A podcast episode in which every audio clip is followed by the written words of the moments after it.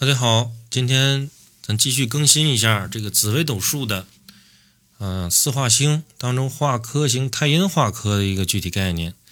啊，太阴化科呢为出生年是癸干的时候啊，癸干是破巨阴贪，也就是说太阴化科是在这个出生年为癸的时候啊。壬干呢我们就不讲了，壬干呢是跟这个庚干相同的啊，都是这个天府化科啊，一个是庚阳五辅同，一个是这个壬两子辅五啊。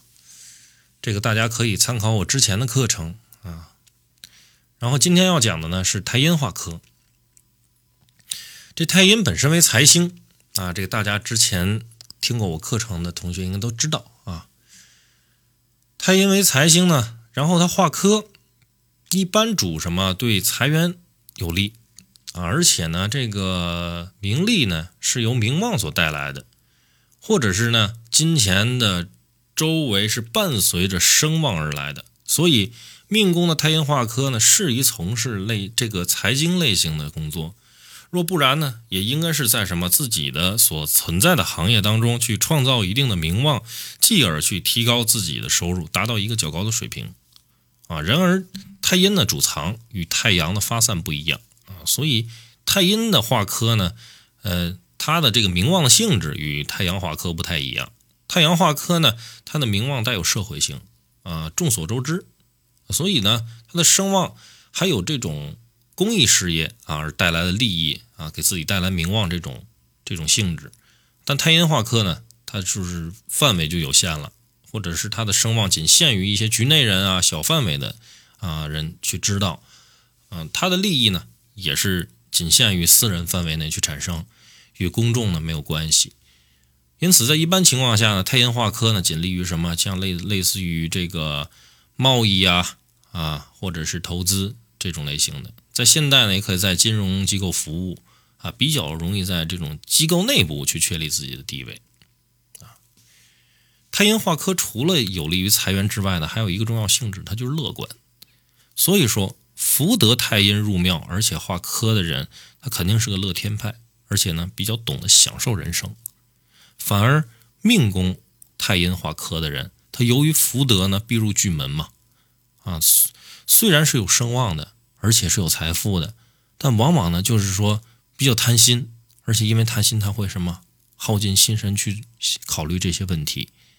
所以呢，前人对于太阴坐命的人呢，比较重视福德宫的一个推断，认为呢是可以影响命宫的性质的。如果太阴化科于财帛宫呢，命宫是必见天梁啊，由于天梁的影响呢，便表。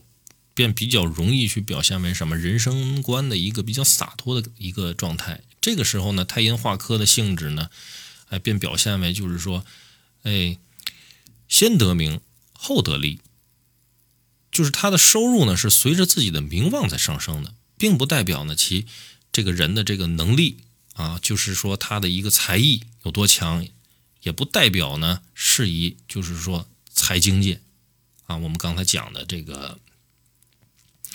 太阴化科入命啊，是比较适宜财经的啊，但是他入财帛，并不能同论。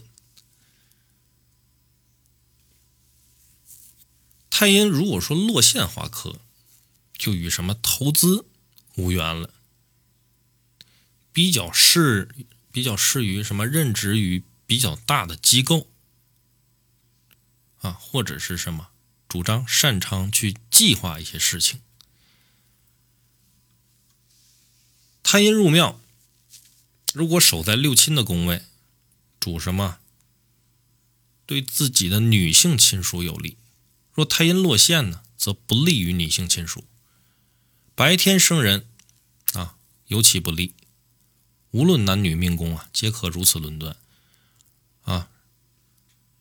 但是如果化为科星，则可以稍微改善一下这方面的情况。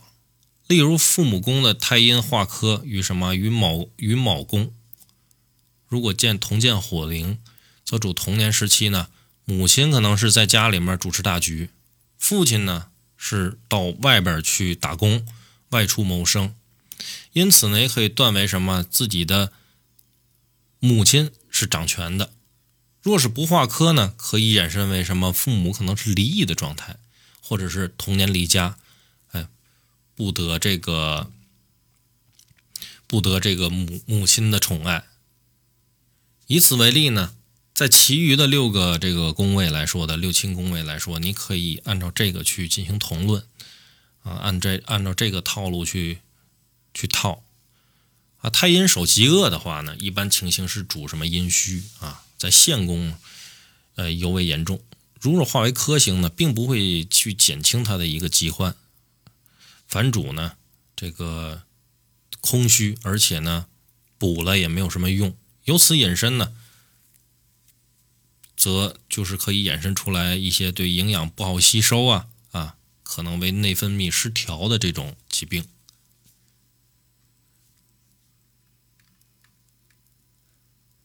好，咱们今天呢，对于这个太阴化科的概念，我们就讲到这儿啊。后边，嗯，现在咱们四化星基本上禄全科技的咱都讲完了。嗯，后边呢，我准备再对于一些小的一些丙级星耀，给大家做一个四气的一个讲解，主要是针对于这个长生十二神。啊，包括这个岁钱啊、将钱，还有博士这几个四组十二神呢，给大家做一个综合的讲解啊。也希望呢大家呢持续收听啊，给老师点点赞啊，多回复一下，嗯，帮老师多提升一下人气。感谢大家的收听，咱们下节课再见。